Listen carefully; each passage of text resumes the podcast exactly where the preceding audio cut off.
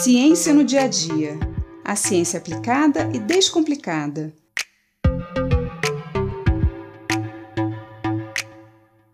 Os vírus são uma grande ameaça à nossa saúde.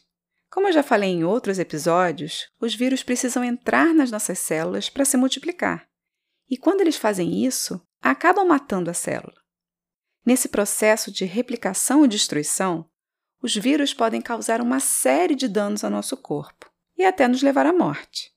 Várias doenças causadas por vírus fazem parte da história da humanidade. Gripe, hepatite, sarampo, meningite, HIV, dengue, zika, ebola e, mais recentemente, a Covid-19. No início da pandemia da Covid-19, em janeiro de 2020, muitas teorias conspiratórias surgiram a respeito do novo coronavírus. Teria escapado de algum laboratório? Estaria sendo usado como arma biológica? Mas essas teorias foram logo desmentidas por evidências científicas, que mostraram que o novo coronavírus teria vindo de outro animal, provavelmente de um morcego. Os morcegos possuem uma alta resistência aos vírus e, por isso, conseguem conviver bem com eles. Quando os morcegos são infectados, eles não desenvolvem sintomas e, assim, podem transmitir esses vírus para outros animais, inclusive o homem. E é por isso também que os morcegos são tão temidos e tão perseguidos, injustamente.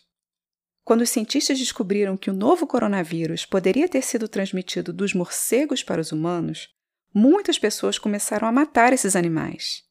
Mas o que elas não sabiam ou não entendiam é que isso teria acontecido há muitos anos atrás, como resultado de várias mutações, como já falei aqui em outro episódio.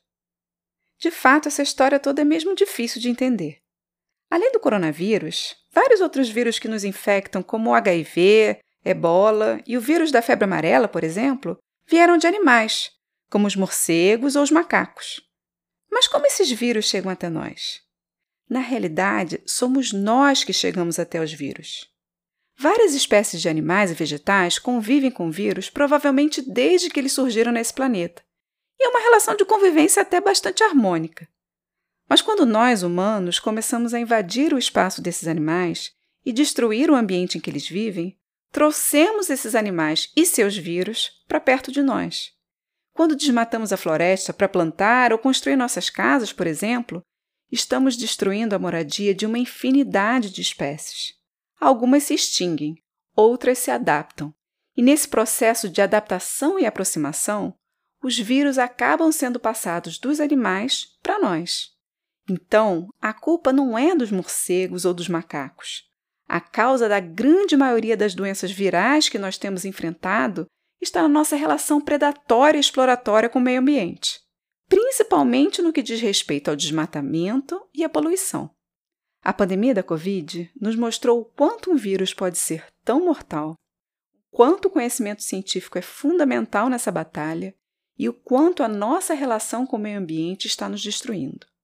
Nos resta torcer para que, através de tanta dor e sofrimento, consigamos pelo menos aprender a lição, mudar os nossos hábitos, buscar uma relação mais harmônica com o ambiente e, assim, evitar novas pandemias como esta no futuro.